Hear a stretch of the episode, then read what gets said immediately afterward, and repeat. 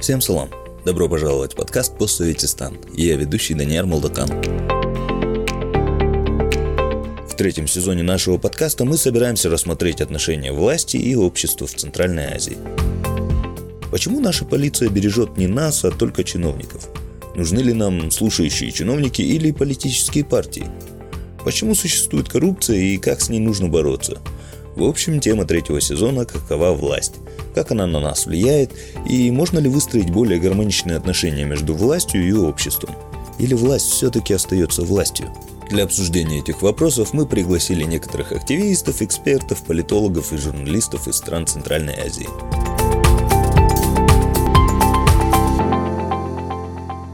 Эпизод 2. В этом эпизоде мы хотим посмотреть на такое явление, как слышащее государство – Новые лидеры в Узбекистане и Казахстане вдруг стали призывать общество сообщать о своих проблемах им напрямую, обещая их услышать. Но действительно ли власть нас слышит или просто слушает и ест? И вообще, зачем нам такие искусственные меры, если для этого есть испытанный демократический представительский орган – политические партии? В идеале наше общество в каждом своем самом маленьком округе и селе может избирать своих представителей, которые, попав в парламент, донесут до власти о проблемах своего сообщества. Вместо этого нам предлагают субститут. Чиновники, которые, получив сообщение о проблеме, бросаются исправлять собственное нарушение. Может ли исполнительная власть сама себя высечь? Могут чиновничество и бюрократия сами себя исправить и сделать реформы сверху? Нам особенно интересно, что происходит в Казахстане и Узбекистане, где новая власть позиционируется как реформаторская.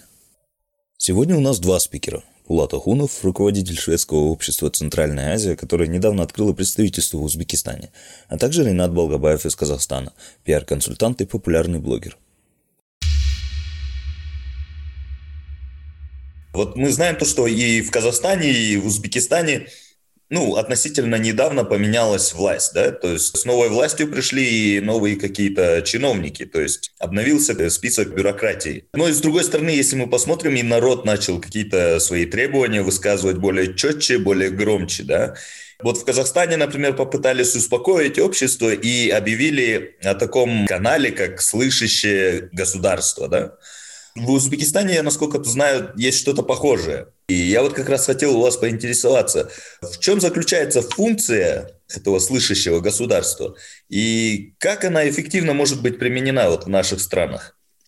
Но в наших странах слышащие государства используются же, как я понял, вот по Узбекистану, все-таки для профилактической работы по предупреждению недовольства населения, да? Угу. Потому что вот в Узбекистане, как они оформили слышащее государство? То, что президент открыл портал, куда каждый может обратиться, и на это реагирует и так далее. Да, но в первые несколько месяцев был большой ажиотаж по этому вопросу, но потом опять же все вернулось на круги своя, и уже на обращение уже никто не реагирует. Того, что недовольство людей и жалобы каким-то образом получали от государства ответную реакцию, помощь, э, это уже исчезло. Потому что даже если у нас изменили риторику на словах, что государство слышит, что работает по-новому, но суть системы осталась же прежней,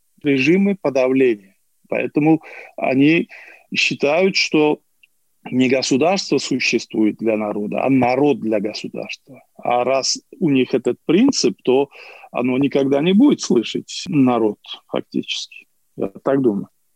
Будет слышать в пол уха, да?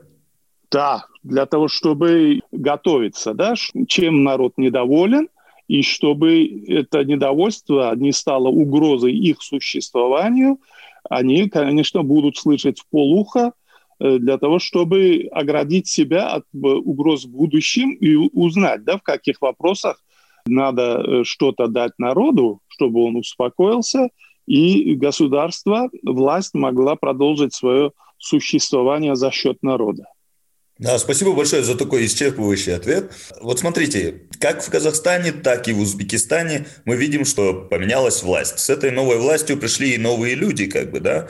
Что вы можете сказать по поводу этих новых лиц во власти?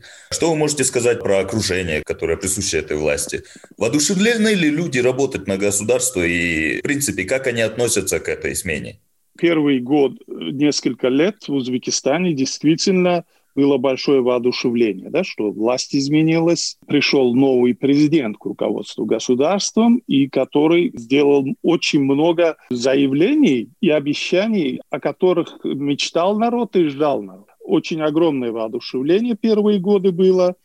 Поддержка Мирзияева была огромная и на Западе, и мы, я тоже вот в те годы выражал поддержку тем заявлениям и реформам, которые он обещал начать. Да? И поэтому воодушевление среди населения было большое. Но прошел определенный период, когда все эти обещания нужно было притворить практически реальные дела. И вот тут машина начала буксовать, потому что я не знаю, как в Казахстане, но в Узбекистане система управления, система местного управления не изменилась. Это остались практически те же люди, которые были при Каримове. И вот это все привело к тому, что отличные решения, принимаемые президентом, фактически саботируются на местах и не выполняются. А в результате этого у народа складывается впечатление, что его дурят, что его обманывают. Там президент говорит одно, здесь ничего не изменяется, и народ сейчас уже везде по Узбекистану говорят, что идет просто болтовня, ложные обещания, которые не притворяются в реальную жизнь, разочарование сейчас большое в Узбекистане. Именно от того, что эти величайшие реформы, о которых президент заявил и которых народ ждал, на деле не стали реформами на местах, которые бы простой человек мог увидеть своими глазами и сказать, да, вот это изменилось в моей жизни. Влад, такой вопрос. Люди привыкли думать, то, что в авторитарном государстве единственный плюс – это то, что авторитарная власть, имея какую-то политическую волю, способна достигать быстрых результатов путем каких-то жестких мер. Да? Вот мы знаем то, что Узбекистан более или менее является как бы авторитарным государством, и во власти президента есть какие-то ресурсы для того, чтобы свои какие-то решения доносить. Но вы вот сейчас говорите о том, что в регионах, на местах какие-то послания президента не выполняются, какие-то там поручения просто-напросто игнорируются. Вы не могли бы разъяснить, почему это происходит? Здесь проблема в кадрах как обычно у нас, потому что президент с новым мышлением. Вокруг президентства, президентской администрации есть люди, которые инициируют очень хорошие идеи и реформы, которых страна нуждается. Да? Но вот это реформаторское крыло вокруг президента – это как единичный остров в огромном Узбекистане. На местах чиновники, бюрократия, которая фактически управляет и имеет дело с населением, они эти реформы не принимают. Их мышление не изменилось. Они по-прежнему считают, что народом надо управлять, а не дать народу самому заниматься улучшением своей жизни. Вот это опять старое, когда хотят сделать что-то для народа, но без участия самого народа. И в результате все оборачивается мыльным пузырем. Отличная реформа из президентской команды, но когда доходит до притворения этой идеи на местах, то люди, которые должны притворять эти реформы, они не могут этого делать, потому что они не приспособлены работать в новом режиме. Их мышление еще осталось с каримовских времен. И вот это стало тормозом реформам Мерзияева. То, что он новых людей на местах не поставил, хотя бы создал бы возможность, чтобы была какая-нибудь выборность, чтобы люди могли выбирать инициативных, мыслящих по-новому людей, которые могли бы изменить жизнь простого человека в регионах на местах.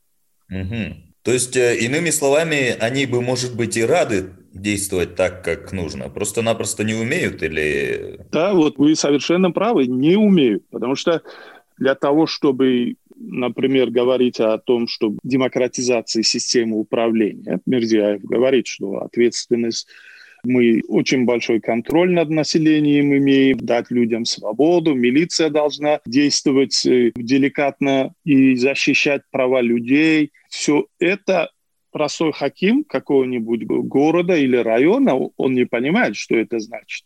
Мирзяев говорит, свобода предпринимательства. Фермеры должны сами решать свои проблемы, потому что здесь речь идет о частной собственности. Он сам должен выходить на рынок, конкурировать и развивать. Но в районе, где фермер этот работает, его вызывает хаким и говорит, у тебя такой план. Не сдашь, начальник милиции тебя посадит в тюрьму. Обычно административные командные методы на местах так и остались. Он не может себе представить, что фермер сам будет решать, что ему сажать, что выращивать, по какой цене продавать и куда продавать. То есть на местах все это сдерживается и не дается свобода предпринимательству, даже вот э, самое простое. Хотя президент Мирзияев говорил, что это наш потенциал, это фермерство, сельское хозяйство. Мы должны дать ему свободу, мы должны открыть дорогу для фермера, чтобы он был главным и никто не должен вмешиваться. На деле получается, что фермер такой же колхозник, которым управляют местные власти, и он не самостоятельный. Да, на самом деле это, наверное, очень тяжелая задача взять вот так вот, вот перевернуть э, модель управления. И надо, да, действительно дождаться того времени, пока созреет новый человеческий капитал, который умеет работать по-другому. Но давайте мы с вами вернемся к концепту слушающего государства. Ведь это очевидно, что этим концептом слушающего государства власть подменяет какую-то функцию политических партий. Вообще, как должны работать политические партии и почему они эффективнее доносят голос народа, чем вот такие вот интернет-платформы, на которых можно писать жалобы? Ой, ну это традиция слышащего государства, да, вы говорите? Слышащее или слушающее? Слышащее, да. Слышащее государство – это ведь в менталитете нашего народа всегда существовала мечта о слышащем государстве. Вот если на тысячу лет назад перейдем, то если вы помните, есть сказки, когда правитель Эмир переодевался в одежду дервиша, ходил по улицам и слышал, о чем говорит народ, а потом вечером принимал справедливые решения. Мечта о таком справедливом правителе, который слышит свой народ и знает народ, у нас существовала всегда.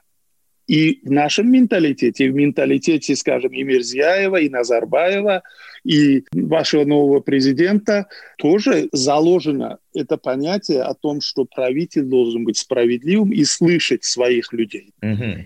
Но насколько это реализуемо, потому что каждый слышит же в объеме своего восприятия и в объеме своих знаний. И в меру своей испорченности, да? Да, вот совершенно правильно, да, потому что кто-то слышит, приходит вечером в свою резиденцию и принимает справедливые решения, а кто-то слышит и отправляет полицейских, чтобы принять меры по этим людям, о которых он слышал. Да? Поэтому нашей политической культуры понятия партийной жизни никогда не было в нашем регионе. Были же интересы групп, которые играли роль партий все эти сотни-сотни лет. Да? И они как-то влияли на власть, чтобы власть принимала решения с учетом их интересов. Но сейчас вот развитие цивилизации, возможность использовать интернет и все это, влияние демократических идей сказывается на том, что люди просто уже перестали придерживаться клановости, люди и получили возможность сами высказываться и пытаться влиять на власть. Вот, например, в Швеции, где я сейчас живу, не такого активного блогерства, да, в социальных сетях людей, пишущих о проблемах. В Узбекистане, в Казахстане их огромное количество. Вот на Фейсбуке, если зайдете, люди пишут о проблемах постоянно, потому что нету политической силы, которая бы могла их услышать и включить в свою программу, прийти во власть и изменить ситуацию. В Швеции такое возможно. Поэтому в социальных сетях обсуждаются политические проблемы, проблемы города, общества. Здесь не так распространено, потому что есть политические партии, есть люди, которые на местах знают ситуацию, их выбирают, и они приходят в парламент, принимают решения или защищают мнение своих избирателей. Но у нас вот политическая жизнь, да, партийная система, она не сложилась. По-прежнему у нас политические партии это представляют интересы групп и каких-то кланов регионов. Свободной политической конкуренции, которая должна быть в идеале, у нас в Узбекистане, не в Казахстане так и нету по-прежнему. Да, вы действительно правы. На самом деле и в Казахстане, и в Узбекистане партийное поле очень такое аморфное. Ну, к примеру, есть такие партии, как партия предпринимателей каких-нибудь, да, там и так далее. Но ведь это какая-то профессиональная группа, то есть это какие-то люди, у которых могут быть разные идеологии, разные размышления о политическом строе или модели развития страны. И ценности даже могут быть разными, не говоря уже об интересах в бизнесе.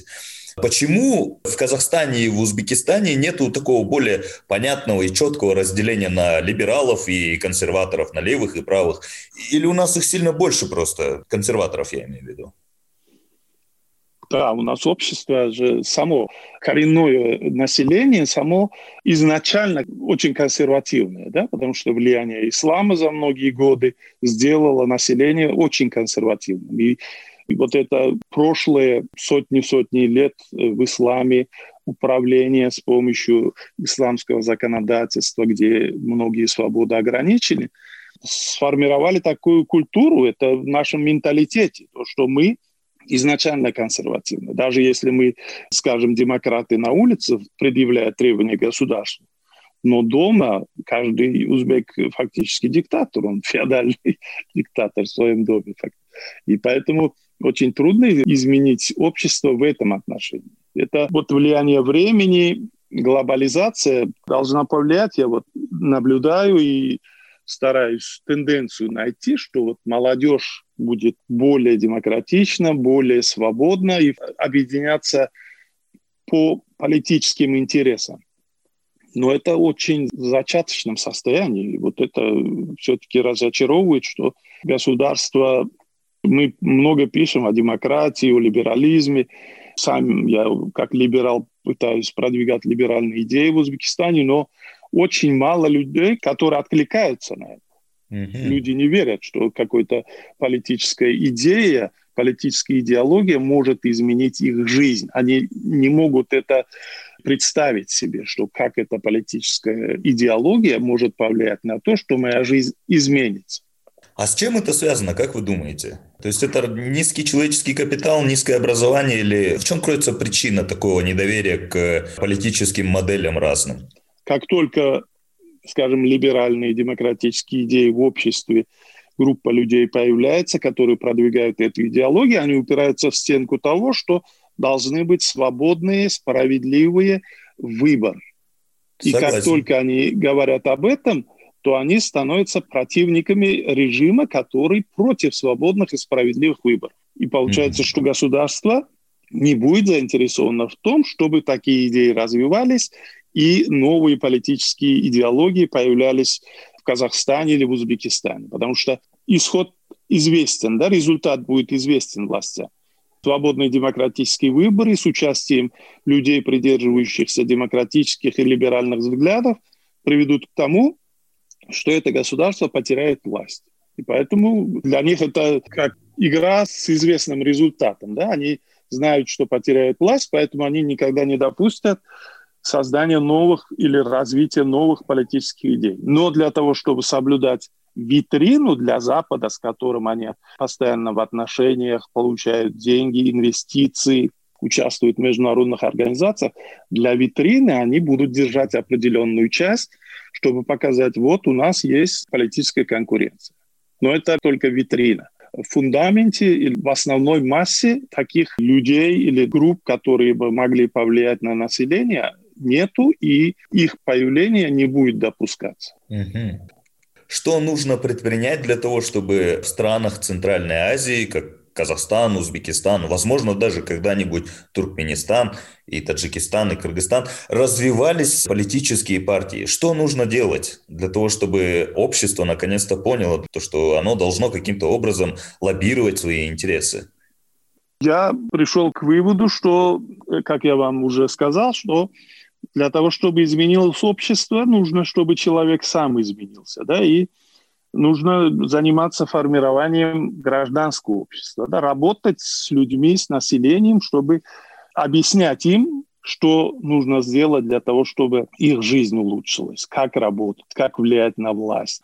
Вместе с этим должно быть влияние демократических государств, которые бы оказывали какое-то давление с тем, чтобы наши страны допускали политическую конкуренцию, хотя бы на местах. Это на начальном этапе, хотя бы на местах допустить политическую конкуренцию, чтобы люди могли избирать своих местных руководителей с местными политическими партиями. Да? Только так постепенно, влияя на каждого человека, можно изменить. Но это очень долгосрочный процесс. Прогресс ведь дело такое, что в обществе всегда возникают потребности вместе с развитием. И это будет влиять на то, что когда образуется достаточное количество людей, у которых имеются хотя бы коммерческие интересы, то это все тоже будет влиять же на формирование определенной политической линии. Но это будет не идеологический партии. Я вот все-таки думаю, что в нашем регионе будут политические партии, но вы, как сказали, вот про предпринимателей, да, все-таки у нас в регионах, думаю, что в ближайшие годы будет формирование политических сил на основе своих бизнес-интересов, экономических интересов, но не политических. Но эти группы не будут руководствоваться какими-либо идеологиями. Ценностями, да, идеологиями. Да, ценностями.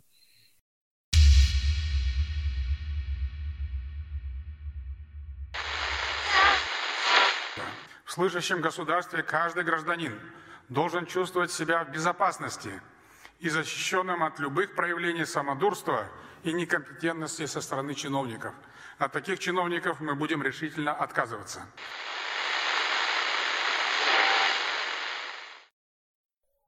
Пиар-консультант и очень популярный блогер Ренат Балгабаев делится своим мнением о реформах казахстанского президента Касымджо Марта Тукаева. Несмотря на надежды, вызванные многообещающей риторикой Такаева, последние парламентские выборы не сильно отличались от выборов Назарбаевской эпохи. Победителем вновь стала правящая партия Нуратан, и вряд ли можно ожидать от нее настоящих изменений. Ренат, расскажите, что вы думаете о концепции слышащего государства в Казахстане? Мне кажется, она вообще никак не оформлена в целом. Единственное ее проявление, которое мы могли бы более-менее там понять или ощутить, это когда возникает какой-то шум в соцсетях, и на него власть как-то реагирует тем или иным способом. Mm-hmm. Например, какой-то резонансный случай, какое-то событие, ЧП, и его люди обсуждают активно, и тогда президент там в своем твиттере озвучивает свое какое-то решение по этому вопросу или там дает поручение, чтобы этот вопрос был решен. Вот это единственное, что мы можем увидеть и понять. Остальные все фрагменты, какие-то озвученные там прием, был назначен, по-моему, помощник по приему обращений граждан, что-то такое. Потом сейчас вроде как пытаются узаконить петиции, онлайн-петиции. Это все как будто бы являются элементами вот этого слышащего государства, но они все равно такие декларативные больше. Вот. Mm-hmm. И иногда это похоже на вот это вот проявление вот этого слышащего государства, похоже на истерику какую-то. Ну, то есть сейчас вот последние дни, там, может, месяцы, бурно обсуждался в сети закон о бытовом насилии, о противодействии э, бытовому насилию. И как раз-таки какая-то часть активистов, которые недовольны этим законом, они нашли какие-то свои изъяны, собственные в этом законе, они заставили президента отозвать этот закон, хотя он очень нужен, и это показалось мне необоснованным. Просто среагировали на шум, не разбираясь, почему так, почему люди шумят, почему им этот закон не нравится, и кто шумит, такое проявление слышащего государства, оно меня немножко удручает. То есть микроменеджмент это такой, знаете, когда какой-то человек собаку пнул, и президент в Твиттере пишет, вот, мы будем защищать собак, там нельзя пинать собаку, там, или тюленя забросали камнями. То есть президент не должен такие вопросы решать. Это должно быть на институциональном уровне уже все работать в государстве, чтобы вообще на мелочи такие президент не отвлекался. Вообще, в принципе, как бы сам концепт, он говорит о том, что государство готово к диалогу с обществом, да. Я так понимаю, то, что главный посыл слышащего государства как раз-таки заключается в том, чтобы создать вот этот вот канал конструктивного общения между обществом и государством. Но каким образом это можно вообще осуществить, когда в стране такая печальная и аморфная ситуация с политическими партиями. Ведь политические партии это как раз такие представители народа, которые каким-то образом защищают интересы отдельных групп населения, представляют их и лоббируют их. Это понятно, что в нашей системе существующей партии как таковых э, не существует. То есть угу. есть одна какая-то партия, и она просто называется по-разному, по факту. Все-таки партия — это какая-то идеологическая организация, которая бы представляла именно идеологические запросы граждан. Но у нас это все параллельно происходит. Системе не нужны новые партии и какие-то реально альтернативные мнения по факту. И эти парламентские выборы показали, что ничего не поменялось. Конкуренции политической нет как таковой. И нет даже спора идеологии по факту. Нету какого-то вот движения в этом направлении вообще. Еще как будто мы еще сильнее как будто законсервировались. Если. Даже люди, которые политизировались в прошлом году, после президентских выборов позапрошлом году, они в этом году даже никак себя, в общем, не показали, не проявили. То есть они как будто бы, не знаю, смирились, что ли. Мы как будто все смирились с тем, что это болото еще на какой-то период времени затянется. Это все, короче, не работает. Это пока все декларативно, и вот это сослышащее государство, это больше похоже такое вот на реакцию какой-то корпорации, которая оказывает услуги в соцсетях. И вот пользователи начинают писать комментарии там по какой-то теме, и вот она на это реагирует. Если пользователи не пишут, то она на это не реагирует. Вот и все. Вот это вот в таком виде сейчас происходит. Угу. Это государственный SMM. Вот вы как раз говорили про то, что существует такое ощущение, как будто бы мы еще больше законсервировались, да? Вот интересный вопрос такой, который меня беспокоит. Вот почему у нас в Казахстане нет такого более понятного разделения на либералов, консерваторов или там на левых и правых там и так далее и тому подобное? У нас вот есть, э, допустим, партия коммунистов, которая сейчас уже народная партия там. У нас есть партия Ахджол какая-нибудь, да, там условно партия, которая там, в принципе, за сельское хозяйство. Но вот, вот именно вот по идеологии у нас деления нету. Это почему? Это потому что общество, в принципе, не делит себя на консерваторов и либералов. Почему так происходит? Я так думаю, я не знаю, насколько это правильно мое мнение, насколько оно неправильно. Когда в 90-х годах развалился Советский Союз, и в котором была четко сформулирована идеология – и к концу существования Советского Союза не у, у людей, которые были носителями этой идеологии, люди, которые понимали эту идеологию, они в нее не верили. То есть любое проявление идеологии и пропаганды было понимание, что это лживое. То есть все, что связано с идеологией, все, что связано с пропагандой, люди понимали, что это ну, лицемерие и тому подобное. Поэтому, когда Союз развалился, и мы стали независимым государством, у нас не возникло никакой идеологии новой, ну, то есть взамен той старой возникло какое-то восприятие, что любая идеология, любое какое-то сформулированное отношение к жизни, оно навязано извне или сформулировано кем-то там, какими-то другими интеллектуальными элитами, оно какое-то лживое, в общем, ненужное и тому подобное. Но люди выживали, и они как бы оставили это на потом. Мы сейчас должны прокормить семью, безработица и тому подобное там. И вот это сначала экономика, затем политика, она в семье тоже функционировала так. И потом вырос какой-то пласт населения, новое поколение. Наши родители, они жили еще в той идеологии, новую идеологию не приобрели после краха. Мы эту новую идеологию не придумали и не приняли, то есть не, не поняли и тому подобное. Вот сейчас у нас нет политической культуры в обществе, чтобы мы спорили по поводу идеологии. Мы спорим по поводу личностей, по поводу корысти тех или иных лиц, там и еще тому подобное но как таковой вот сформулированной дискуссии по поводу идеологии там, и по поводу того, к кому себя относить, нет в обществе в целом. И как будто бы и запроса нет по факту в обществе. То есть мы не сформировали себе эту потребность. То есть люди не сформировали себе эту потребность принадлежать к какому определенному кругу, там, идеологическому или направлению. У нас как-то так. Нету ярких представителей. У нас даже ну, оппозиция, которая там вроде бы как будто бы либеральная, у нее там есть очень такие правые наклонности, там, националистические проявления, склонность к популизму национальному.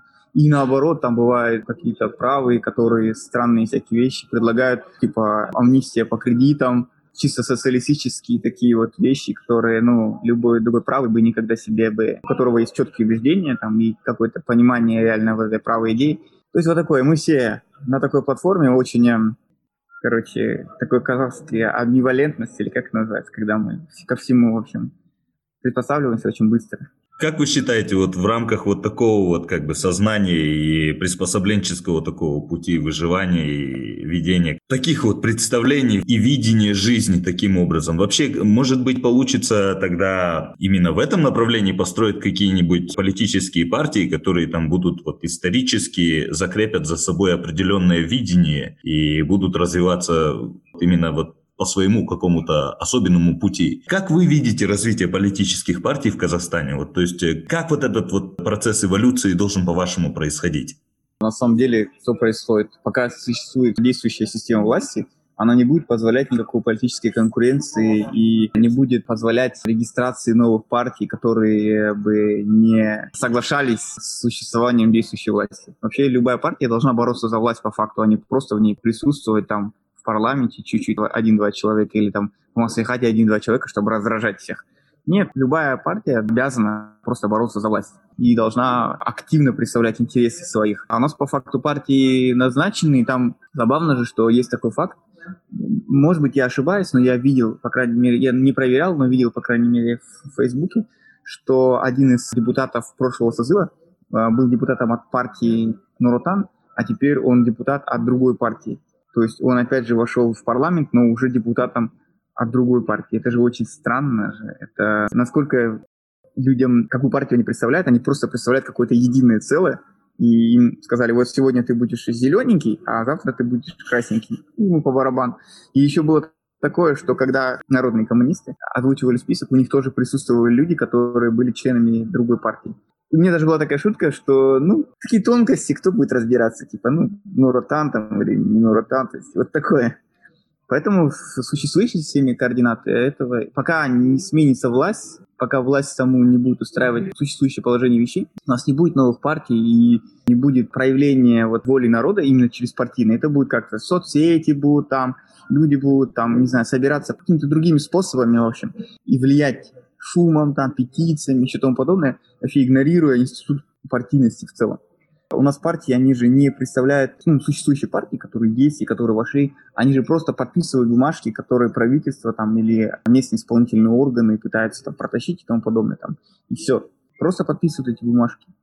Mm-hmm. Нету там, собственно, инициативы и тому подобное и тому подобное. Поэтому, ну, я скептично настроен, по крайней мере, в ближайшие пять лет. Да, вот сейчас вроде как декларируется, обсуждается создание новых партий, но любая партия, которая является оппозиционной действующей власти, она не будет просто зарегистрирована в органах юстиции и все. Она не будет зарегистрирована. Ей не дадут возможность провести съезд, активистов будут трамбить и тому подобное. Тому подобное. То есть это же...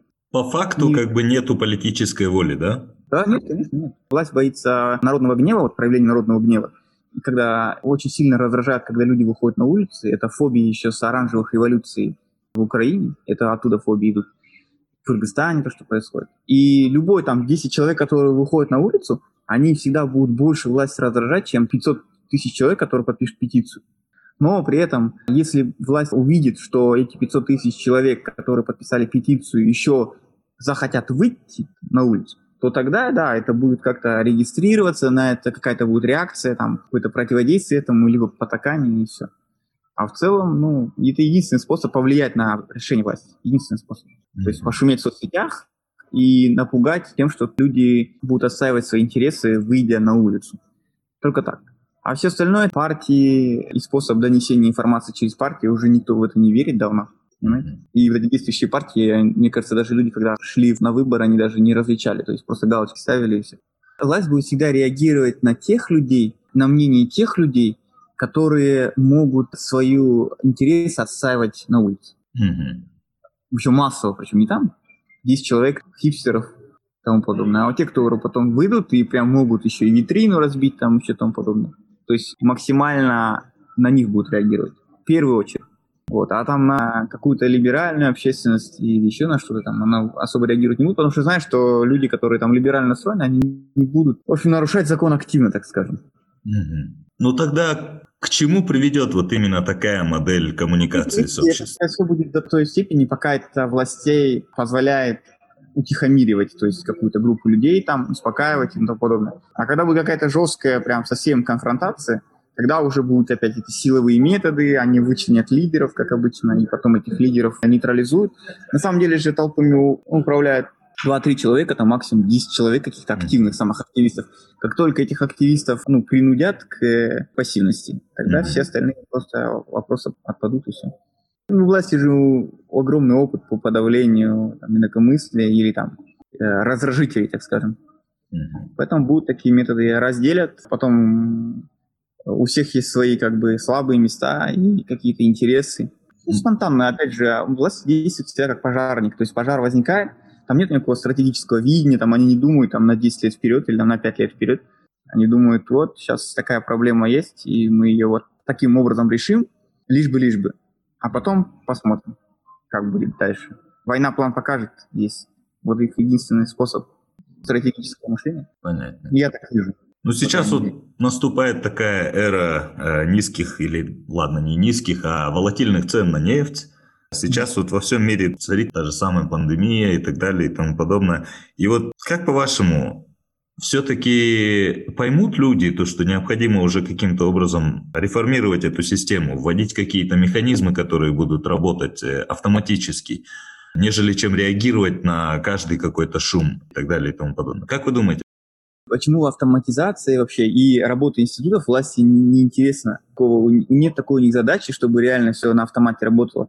Тогда возникнет же ненужность конкретных людей во власти, понимаете? Люди, без которых может система работать, они же не нужны соответственно. Они нужно всегда подчеркивать собственную важность, собственную нужность. Mm-hmm. Это ручное управление, оно же неспроста придумано. Это же такое, без меня все рухнет, я уйду и потом все развалится, поэтому я не ухожу 30 лет. Понимаете, mm-hmm. как это работает? Поэтому никому не интересна автоматизация, никому не интересно улучшение, никому не интересно, чтобы система работала как часы. То есть всегда нужно, чтобы он был батарейкой, понимаете? И он будет всегда этой батарейкой там торчать и мешать прогрессу. Может быть, он уже севшая батарейка, но он будет всегда там торчать, потому что как только это все работать будет без него, ему это станет неинтересно. Никому не интересно во власти, чтобы работали институты. А так это все можно построить, все это... Это же политическая воля на, этого, нет, на это нет. А что Есть нужно сделать, чтобы появилась эта воля? Ну, мы никак на эту волю не можем повлиять. То есть есть лица во власти, и у них свое видение по этому поводу. Система законсервирована, мы на нее вообще никак...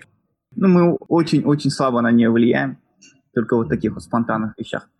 Пока само общество не проснется, не самоорганизуется, не, ну, не знаю, не в виде партии каких-то форумов или групп, и не начнет планомерно и системно влиять на власть, то есть не просто там по одной какой-то теме, там реформы МВД или там закон об этого вносили, а вот прям конкретно системно требовать, и не так, что вот сегодня я захотел, потребовал, завтра я лег, забыл, и все, и тогда только это сдвинется. А так пока нет. Ни в обществе нет сформулированного запроса на системность вот этого изменения влияния. Потому что люди даже вот не могут самоорганизоваться, чтобы из КСК в оси перейти. То есть это я могу сказать, что там по собственному дому, там насколько это сложно договориться, например, о смене оплаты за лифт.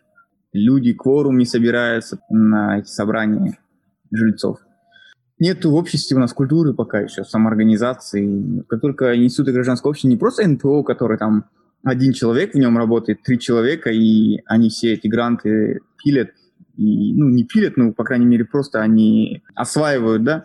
НПО в таком виде это же не гражданское общество, просто это организации двух-трех людей. А когда будут реально заинтересованы в изменениях люди, то есть там массовость будет, тогда будут изменения.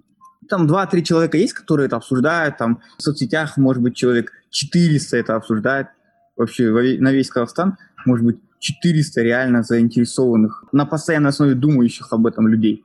А все так мы там погрязли в быте и в каких-то там своих экономических интересах собственных. Вот. Все всех устраивает по факту. Мы как бы бурчим-бурчим и возмущаемся, но по факту мы продолжаем в этом жить. Еще есть выученная беспомощность же.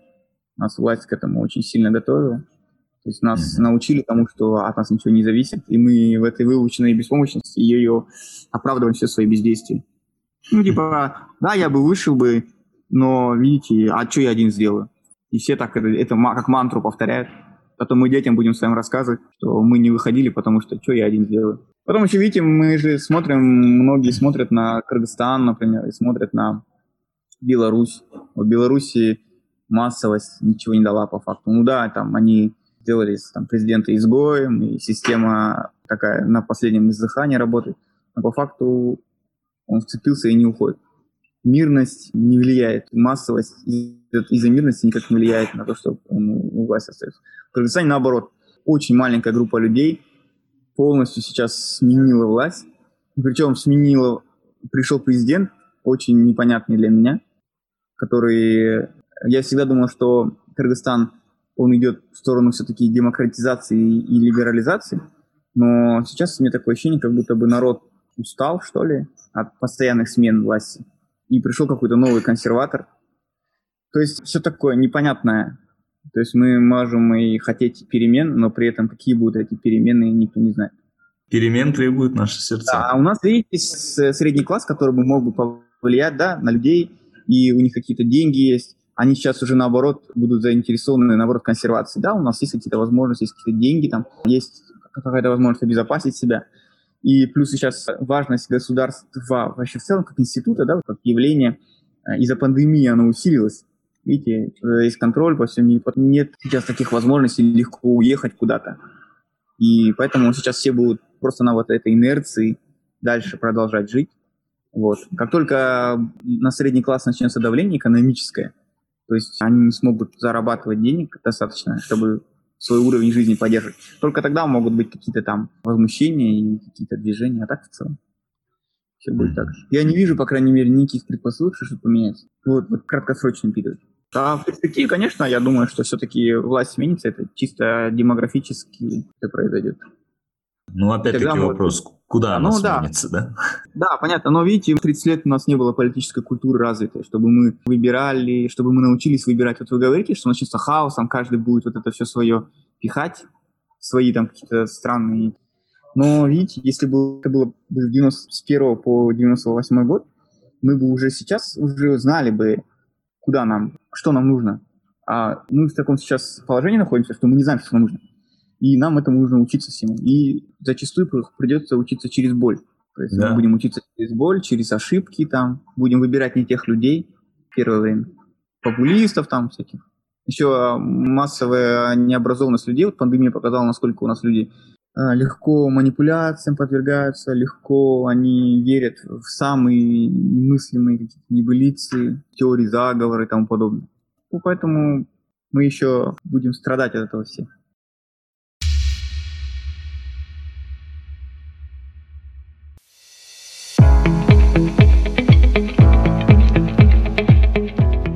Наши спикеры оказались достаточно пессимистичными, или лучше сказать трезвыми в отношении перспективного развития настоящих и представительных партий. Пока чиновники занимаются государственным SMM, люди пока даже и не стремятся объединиться в политические партии по идеологическим принципам и продолжают верить в справедливого мира. На самом деле главным стимулом нашей власти является сохранение власти. И не в ее интересах развивать конкурентное политическое поле, где ей могут бросить серьезный вызов. Надежды возлагаются на следующее новое поколение политиков и органичное или исторически объективное, так сказать, развитие общества. В следующем эпизоде мы будем говорить о настоящем биче нашего времени – коррупции. Возможно ли обуздать коррупцию в наших странах? Или же мы уже превратились в настоящие клептократические государства? Подписывайтесь на наш подкаст. На нашей странице мы также размещаем транскрипты и полезные ссылки. Все эпизоды этого сезона вы сможете найти на нашей странице Facebook «Постсоветистан» и на сайтах Khan, caa-network.org и paperlab, paperlab.kz, а также на подкастинговых платформах. Давайте о себе знать, комментируйте, оценивайте и делитесь информацией о постсоветистане в ваших социальных сетях. Отмечайте нас хэштегом постсоветистан на Facebook, в Instagram и Твиттере. Спасибо вам за внимание и до встречи на следующем эпизоде.